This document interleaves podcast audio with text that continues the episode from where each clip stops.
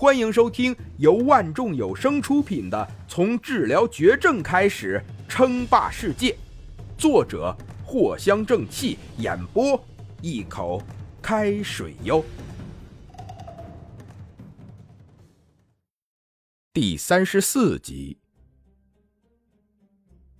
林先生，能不能冒昧一下，这个艾滋治愈技术是谁研究出来的？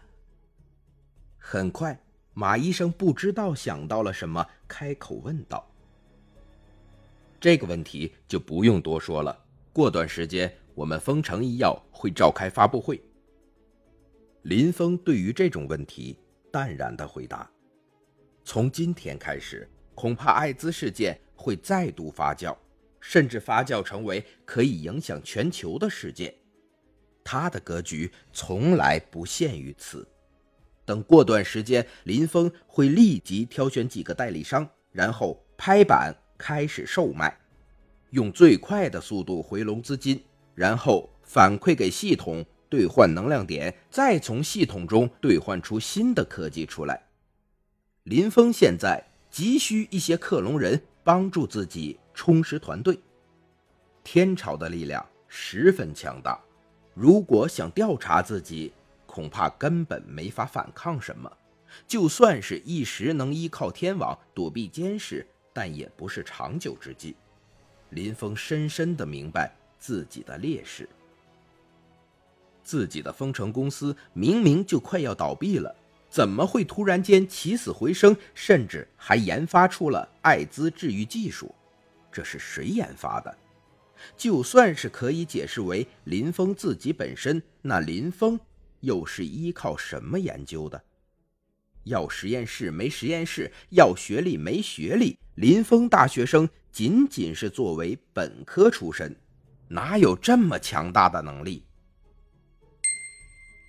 提示：管理者，其实你可以给自己插入相对应的身份信息。忽然间，真理似乎意识到了林峰的为难。开口说道：“什么？我可以给自己改变身份信息？”林峰惊讶。管理者，您所在的蓝星平均连一级科技都没有入门，最高科技只抵达了一级中段，仅仅只需要修改蓝星互联网信息即可，没有人可以发现。经过一番解释，林峰算是明白了。如果说要修改某个人的记忆，而且不是一个人、两个人，那么林峰所付出的代价就是提前使用一些高级科技。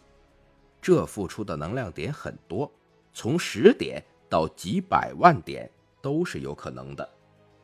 但只是修改一下信息，比如说把林峰改成佛哈博士出身。所有的照片通通替换，再进行庞大的数据流修改，就算是最后有人发现了异常，但也无法说出什么。